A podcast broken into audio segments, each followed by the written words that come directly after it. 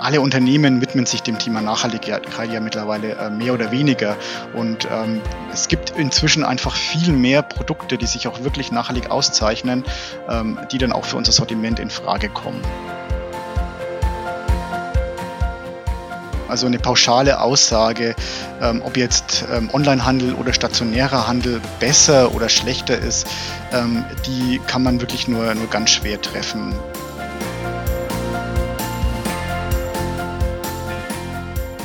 Willkommen zum Podcast Sustainable Business Champions, dein Podcast zur Nachhaltigkeit in Unternehmen. Der Onlinehandel wächst rasant und hat während Corona einen starken Schub erfahren. Laut des Umweltbundesamtes ist der Umsatz im Jahr 2020 in Deutschland um rund 17 Prozent gestiegen. Das sind 3,6 Millionen Pakete, mehr als im Vorjahr 2019. Am häufigsten werden Bekleidung, Elektronik und Telekommunikationsartikel im Internet bestellt. Die Modebranche, Fashion und Accessories macht knapp ein Viertel des gesamten Onlinehandels aus. Durch den Onlinehandel können Kundinnen und Kunden Wege und Zeit sparen. Doch wie sehen die Auswirkungen auf die Umwelt und die Gesellschaft aus? In der heutigen Folge sprechen wir darüber, welche Bereiche des Onlinehandels die Umwelt besonders stark belasten und was die Branche tun kann, um ihre Umweltauswirkungen zu reduzieren. Zu Gast ist Lothar Hartmann, Nachhaltigkeitsmanager bei der Memo AG. Das Versandhandelsunternehmen wurde bereits mehrfach für seinen Einsatz zugunsten von Mensch, Umwelt und Klima ausgezeichnet. Ich wünsche euch viel Spaß mit dieser Podcast-Folge. Hallo Lothar, schön, dass du heute im Podcast bist und uns einen Einblick in den nachhaltigen Versandhandel gibst. Du bist jetzt schon seit einigen Jahren bei der Memo AG als Nachhaltigkeitsmanager tätig. Das ist eine ziemlich lange Zeit. Du wirst bestimmt noch was dazu sagen. Und mich würde sehr interessieren, welche Veränderungen hast du in dieser Zeit in der Branche erlebt, insbesondere hinsichtlich des Themas Nachhaltigkeit? Ja, lieber Jasmin, erstmal vielen Dank für die Einladung zu diesem Gespräch heute. Ich freue mich sehr, dass ich hier sein darf.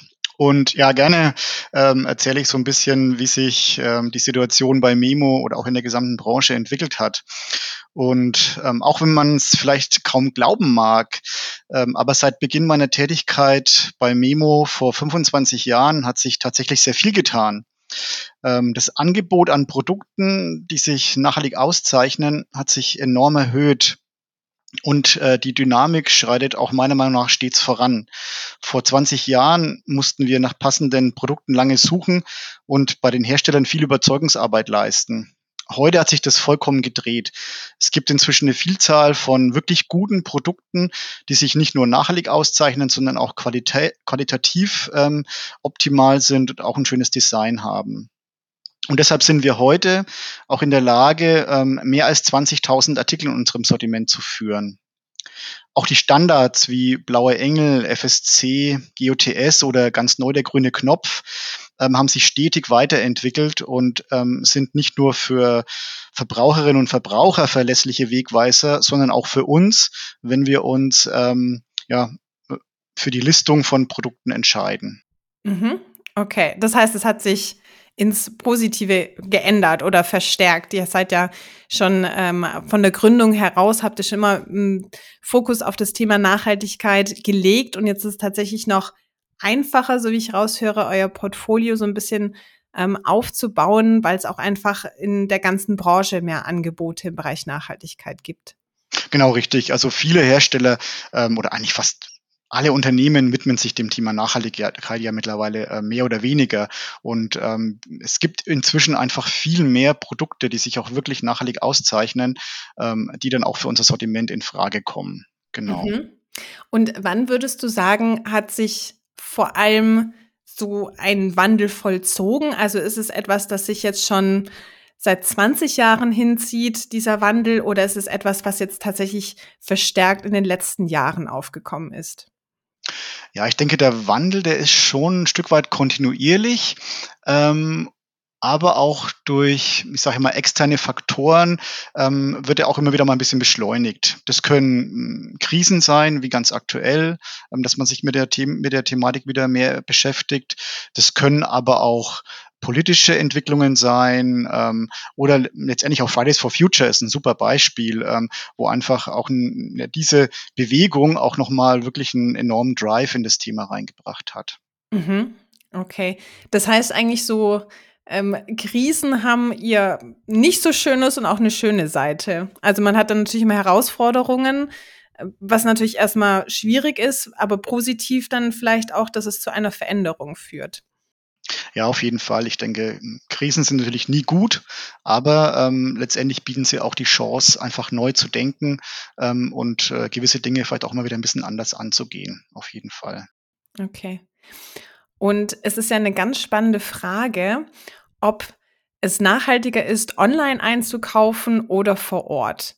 Und laut des Bundesumweltamtes hängt die Antwort von vielen verschiedenen Faktoren ab. Zum Beispiel das Produkt, also wie das Produkt hergestellt worden ist, wie umweltfreundlich es in der Nutzung ist und auch dem Kaufverhalten der Kunden und Kundinnen. Das heißt, kaufen Sie das Produkt dann mit dem Auto oder sind Sie zu Fuß oder mit dem Fahrrad unterwegs, um das einzukaufen?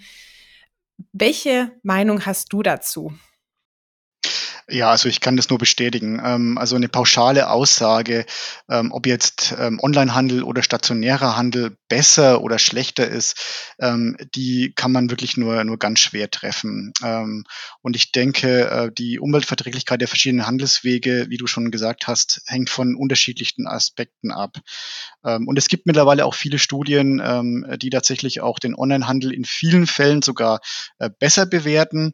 Aber ich denke, in der Praxis hängt es dann wirklich vom Einzelfall ab. Also genau, wie geht man einkaufen? Ähm, wenn man zu Fuß einkaufen geht, ist es natürlich logischerweise umweltverträglicher als mit dem Pkw. Und ähm, im stationären Handel, glaube ich, ähm, sind die wichtigen Aspekte eben das Verkaufsgebäude, also das, der Laden, der Strom- und Wärmeverbrauch und natürlich, wie du schon sagtest, ähm, ähm die Verkehrsmittel der Verbraucherinnen und Verbraucher. Im Onlinehandel ähm, spielen dann eher die Versandverpackung und der Warentransport wichtige Rolle. Ähm, und oft unterschätzt werden meiner Meinung nach die Skalierungseffekte im Onlinehandel. Das heißt, ähm, wenn vergleichsweise große Mengen verschiedener Produkte in einer Sendung geliefert werden, reduziert es die Umweltauswirkungen beim Einkauf deutlich. Und ähm, genau deshalb bieten wir ja eben so viele verschiedene Produkte in unserem Sortiment an, um unseren Kunden einfach die Möglichkeit zu geben, für nahezu jeden Bedarf, egal ob gewerblich oder privat, eine nachhaltige Alternative auch zu bekommen. Und es ist tatsächlich so, dass unsere Kunden in der Praxis durchschnittlich sieben unterschiedliche Artikel pro Auftrag bestellen. Also das ist schon was, was uns sehr auszeichnet. Und am Ende des Tages, glaube ich, ähm, stellt sich auch nicht die Frage nach entweder oder, sondern ich glaube, ähm, beide Vertriebswege haben ihre Daseinsberechtigung. Und ähm, ich finde es viel wichtiger, dass die Unternehmen, die eben in, in diesen Vertriebsketten arbeiten, ähm, versuchen stetig auch ihre Umweltauswirkungen zu reduzieren. Ähm, daran sollten wir arbeiten. Mhm, ja. Und ähm, gerade im Online-Vertrieb gibt es einzelne Schwerpunkte, wo die Belastung für die Umwelt besonders groß sind, wie zum Beispiel die Versandverpackungen, Rücksendungen und auch die sogenannte letzte Meile, also das heißt der Transport bis zum bis zur Haustüre des Kunden oder der Kundin. Lass uns die einzelnen Punkte mal genauer betrachten. Im Bereich Verpackungen, die Waren benötigen ja alle eine Verpackung, damit sie nicht kaputt gehen. Worauf kann man hier achten? Ja, da gibt es ganz viele Möglichkeiten. Ähm, also zuallererst mal gilt es zu unterscheiden zwischen den Transportverpackungen und den Produktverpackungen. Und ähm, bei den Transportverpackungen, ähm, da versuchen wir, Verpackungen in erster Linie zu vermeiden oder zumindest zu minimieren. Und wir ergreifen dazu verschiedene Maßnahmen. Aber besonders stolz sind wir auf unser Mehrwegversandsystem Memobox, ähm, das wir mittlerweile seit über zehn Jahren erfolgreich nutzen und äh, damit jährlich über 30 Tonnen Kartonage einsparen. Letztes Jahr waren es sogar 37 Tonnen. Und wenn wir beim Warenversand ähm, Kartonage verwenden, dann minimieren wir zum Beispiel Leerraum, indem wir ähm, die Kartonagen einschneiden. Oder als Hilfsstoffe ähm, beim Paketversand wenn, verwenden wir zum Beispiel ausschließlich Papier, ähm, das wir zum Teil auch wiederverwenden können. Genau. Ähm, und bei den Produktverpackungen, da ist es natürlich ganz wichtig, ähm, zusammen mit den Herstellern zusammenzuarbeiten, ähm, denn letztendlich die äh, Produktverpackungen werden ja nicht von uns, sondern von unseren Herstellern zur Verfügung gestellt. Aber auch da gibt es in den letzten Jahren sehr viele Optimierungen. Ähm, viele Produkte, auch Bekleidung tatsächlich, ähm, versenden wir mittlerweile komplett ohne Einzelverpackung. Ähm, bei anderen Produkten stellen die Hersteller zum Beispiel auf Recyclingmaterial um. Also ein gutes Beispiel ist hier vielleicht ähm, äh, unsere Küchenrollen, die wir äh, auch als Memo-Marke in unserem Sortiment führen ähm, wo wir eben vor zwei Jahren ähm, von einer konventionellen Folie auf eine Recycling-Kunststofffolie umgestellt haben. Oder es gibt auch ganz innovative Beispiele, ähm, wie zum Beispiel Geschirrtücher, ähm, die wir in unserem Sortiment führen, ähm, wo der Hersteller ähm, statt Kunststofffolie ähm, Abfälle aus der Baumwollproduktion zu einer Verpackung, also zu einer Art Banderole verarbeitet, ähm, die wir dann als äh, Verpackung nutzen können. Und ähm, diese Banderole ist auch ganz normal im Papierrecycling mit recyclingfähig. Also da gibt es mittlerweile auch sehr viele wirklich innovative Lösungen, aber es gibt auch noch sehr viel zu tun. Das ist gar keine Frage. Mhm. Und wie funktioniert das Mehrwegversandsystem Memo-Box. Das heißt, man kann die Bestellung machen und wenn man jetzt bestellt, auswählen, dass man das nicht in einer Kartonage versandt bekommt, sondern in einer Box. Genau, richtig. Ähm, Im Checkout-Prozess in unserem Online-Shop ähm, kann der Kunde auswählen, ob er ähm, eben lieber unser Mavic-Versandsystem Memobox bevorzugt für die Zustellung oder einen herkömmlichen Karton. Äh, wenn er sich dafür entscheidet, was aktuell bei etwa jeder vierten Sendung der Fall ist, ähm, dann ähm, versenden wir eben die Ware in einer ähm, Kunststoffbox, der sogenannten Memo-Box, die aus Recycling-Polypropylen hergestellt ist und in drei verschiedenen Größen verfügbar ist.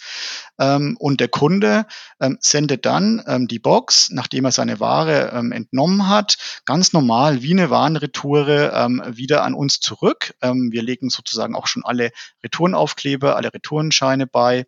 Und wenn die Box dann wieder bei uns zurück ist, dann entlasten wir diese dem Kunden und setzen sie eben erneut wieder ein. Und äh, die ersten Boxen haben mittlerweile über 250 Umläufe erreicht. Das können wir eben auch dadurch erzielen, dass wir hier zwar mit Kunststoff arbeiten, aber mit einem sehr stabilen Kunststoff, ähm, der eben immer, immer wieder verwendbar ist. Mhm. Und wie ist es mit dem Gewicht? Also wenn man es jetzt äh, vergleicht, auch in den Umweltauswirkungen hat ja auch das Gewicht im Vergleich zu einer Kartonagepackung dann für den Transport auch immer eine Auswirkung. Ähm, gibt es da große Unterschiede? Ja, genau, das Gewicht spielt natürlich eine Rolle. Ähm, auch die Herstellung der Box erzeugt natürlich erstmal mehr Emissionen oder mehr Umweltauswirkungen als bei einem Karton.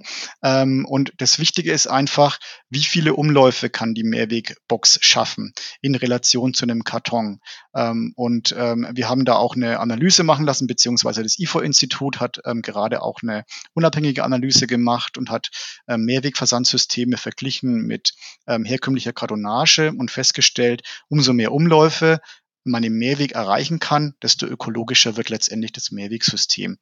Denn man muss ja bedenken, dass jeder Karton ähm, immer im Papierabfall landet und dann auch immer wieder erneut mit viel Wasser und Energiebedarf ähm, recycelt werden muss, beziehungsweise auch gar nicht unendlich oft recycelt werden kann. Ähm, und das führt eben dazu, dass ein Mehrwegsystem wie unsere Mimo-Box im Laufe der Zeit ähm, ökologischer wird. Wenn sie nur einen Umlauf schaffen würde, dann wäre sie natürlich nicht so ökologisch wie ein Versandkarton. Hm. Und relevant wahrscheinlich auch, wie viele Produkte dann auch in einer Verpackung beziehungsweise in einer Box verschickt werden. Ist natürlich auch äh, ein Faktor, wobei es da natürlich keine Unterschiede zwischen jetzt der Memo-Box und dem herkömmlichen Versandkarton gibt, weil letztendlich ja der Kunde entscheidet, wie viele Produkte er in seinem Auftrag bestellt. Und äh, deswegen ist es auch immer wichtig, ähm, die Verbraucherinnen und Verbraucher können auch einen großen Beitrag leisten, ähm, Umweltauswirkungen zu reduzieren bei ihrem Einkauf, nämlich indem sie äh, erstmal sorgfältig ähm, ihre Kaufentscheidung treffen. Brauche ich das überhaupt gerade, was ich bestelle? Ähm, und eben auch ähm, wie vorhin schon gesagt, möglichst viele verschiedene Produkte in einem Bestellvorgang auch ordern und nicht nur vielleicht ein Produkt. Und was ich auch immer sehr wichtig finde, ähm, dass man ähm, nicht zu viele Produkte per, ähm, zur Auswahl bestellt, also verschiedene Größen, verschiedene Farben und dann automatisch eine Retoure erzeugt. Womit wir schon beim Thema Retouren vielleicht auch sind. Yes. genau. Perfekter Übergang, Lothar. Super. Okay, das heißt, ähm, lieber Einkaufsideen sammeln, ähm, bündeln und dann nach gegebener Zeit, wenn man wirklich einige Produkte zusammen hat, dann die Bestellung aufgeben.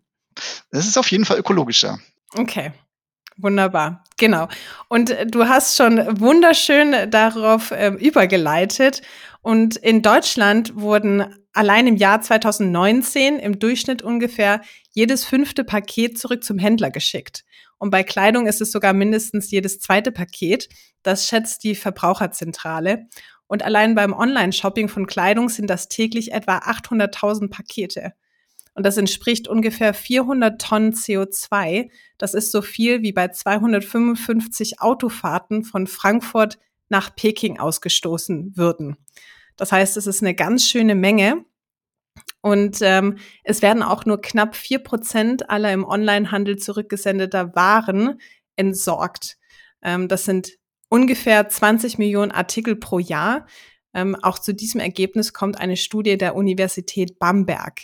Und jetzt an dich, Lothar, die Frage, was können Online-Händler hier tun im Bereich Retouren, um die Umweltauswirkungen und insbesondere auch die CO2-Emissionen zu reduzieren?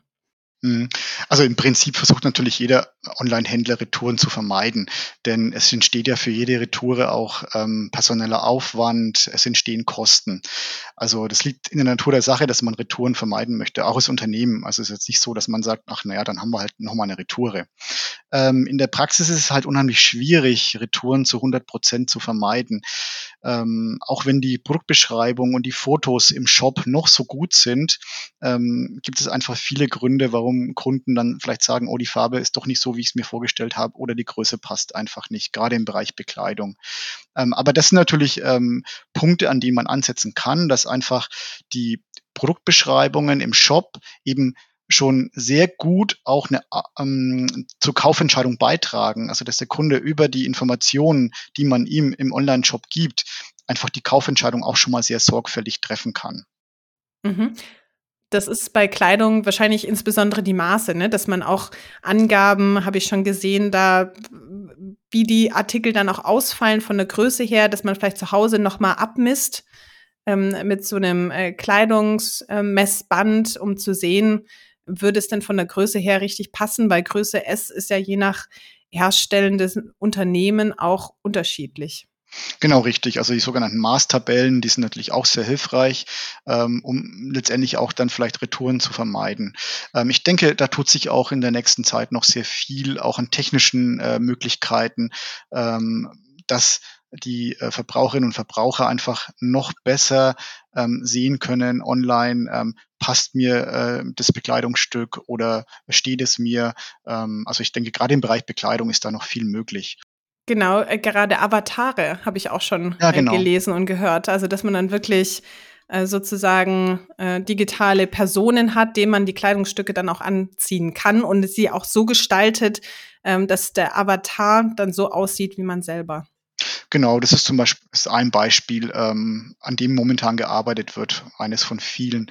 Ähm, genau, also ich denke mal, da gibt es sehr viele ähm, Lösungsansätze.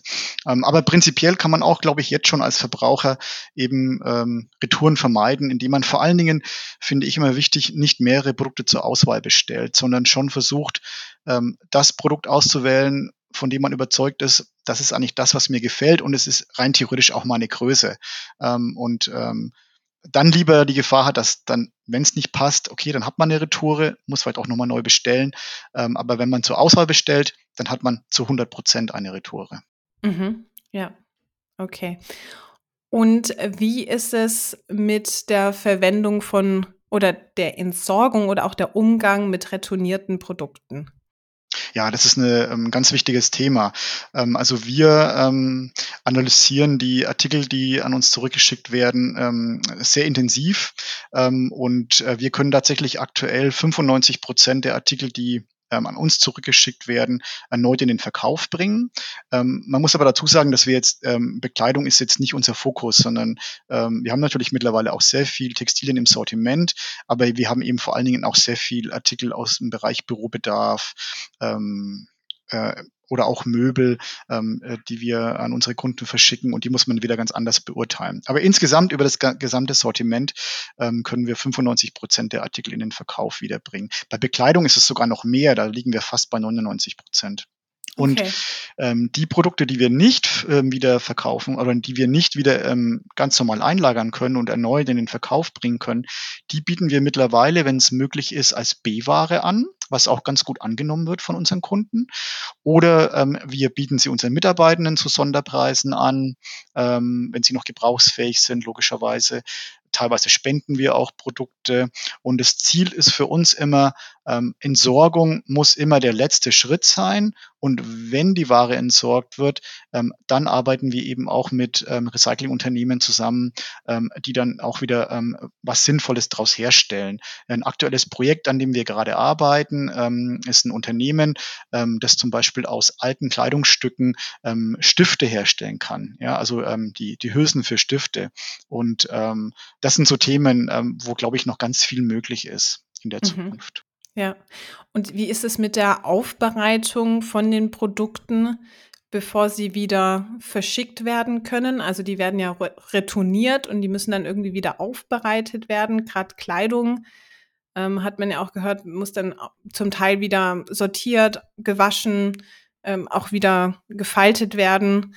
Ähm, wie, wie ist es da? Gibt es da schon Standardprozesse oder wie groß ist da auch auf die Umweltauswirkungen gesehen, die, äh, der Aufwand?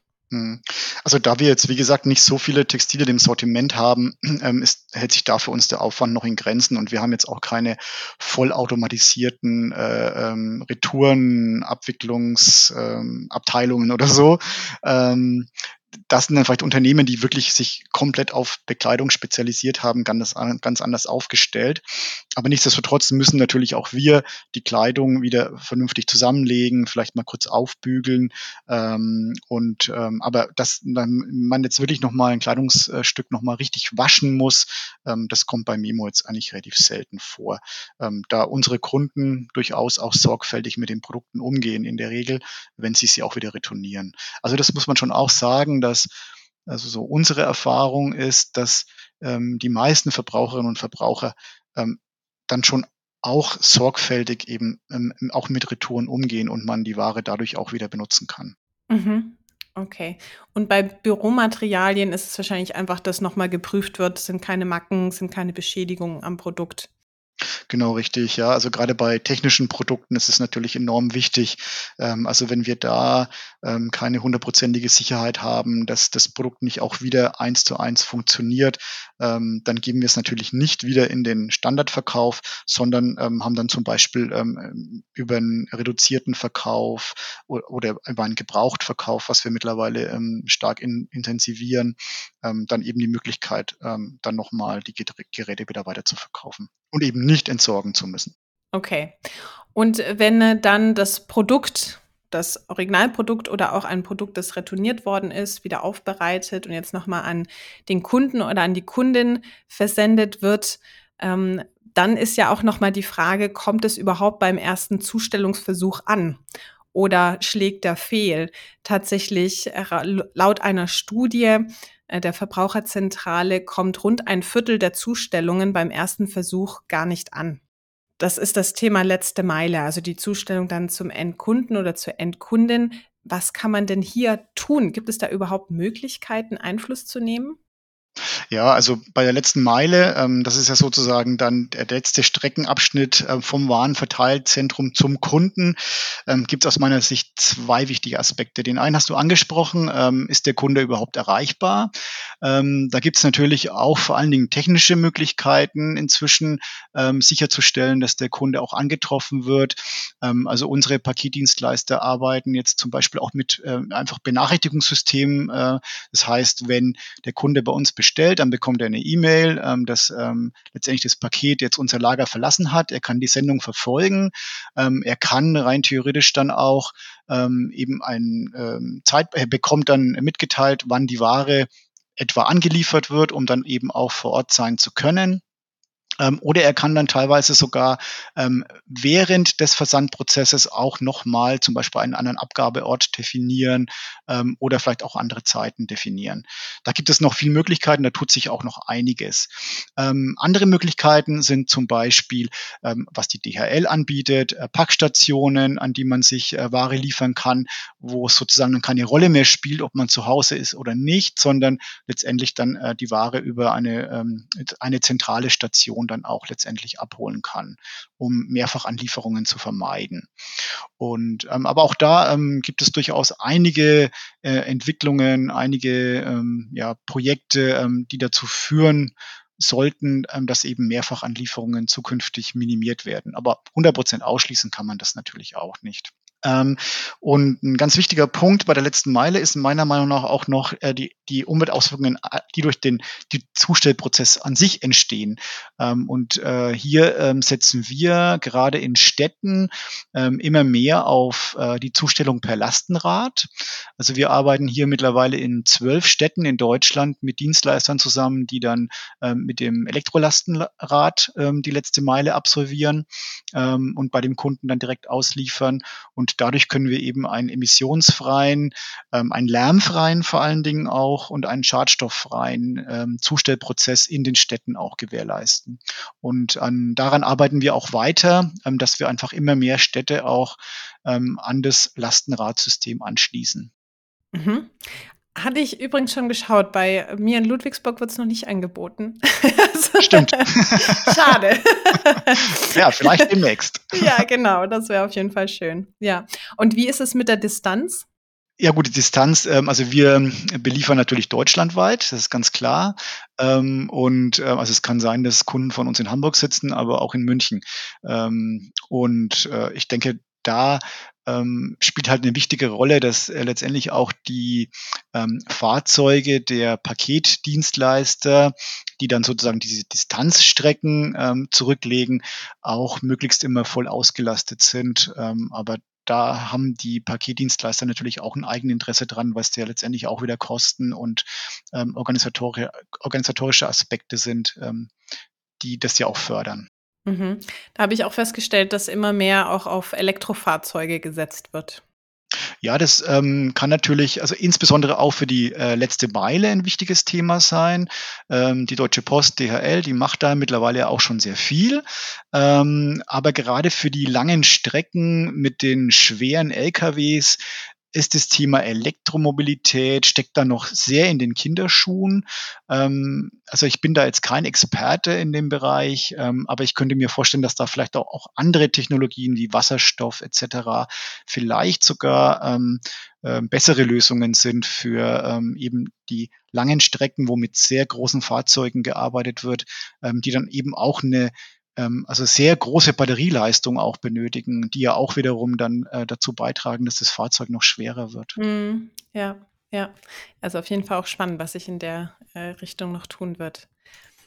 Okay, das heißt, ich fasse nochmal zusammen, im Bereich Onlinehandel ist vor allem für die Online-Händler sehr interessant, sich das Thema Verpackungen anzuschauen.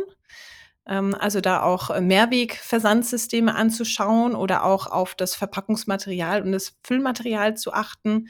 Beim Thema Retouren auch darauf zu achten, Hinweise zu geben, die Produkte sehr gut zu beschreiben, auch für die Kunden und Kundinnen.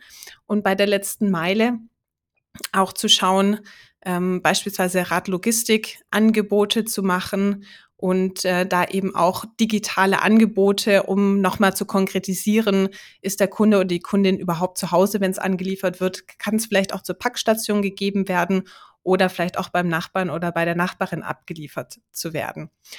Und für die Kunden und Kundinnen auch ganz spannend, sich zu überlegen, naja, muss jetzt wirklich dieses einzelne Produkt sofort gekauft werden oder kann ich nicht erstmal verschiedene Produkte bündeln und wenn man dann mehrere zusammen hat, dann lieber eine Sammelbestellung machen? Genau. Das war eine sehr gute Zusammenfassung. Okay, sehr gut. Oder hast du noch was zu ergänzen? Nee, fällt mir jetzt erstmal gar nichts okay. ein. Perfekt. Genau, vielleicht man kann auch sagen, beim Thema Retouren auch gerne für die Nachbarn mal etwas annehmen. Ähm, genau, ja, das ist ja, hat sich auch äh, durch jetzt die Pandemie sehr viel routiniert, muss ich sagen. ist so meine Wahrnehmung, was das Thema Anlieferungen angeht. Okay, ja, wunderbar. Also wirklich spannend. Ich bin auch äh, wirklich gespannt. Du hattest es schon angedeutet, da wird es ja noch sicherlich weitere Entwicklungen geben, wie das Thema auch äh, Avatare, um zu schauen, passen denn die Produkte, insbesondere in der Textilbranche.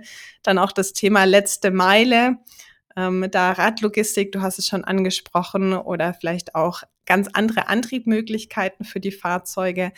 Ähm, wird auf jeden Fall weiterhin spannend bleiben, denke ich auch für deine nächsten Jahre in deiner Tätigkeit im Versandhandel.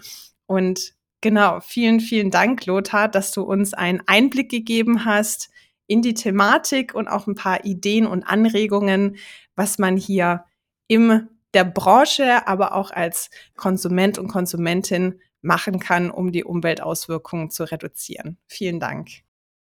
Ja, sehr gerne. Ähm, hat mir sehr viel Spaß gemacht. Und ja, ich wünsche dir ein schönes Weihnachtsfest. Dankeschön, dir auch, Lothar. Rutsch gut ins neue Jahr. Dankeschön, ebenfalls.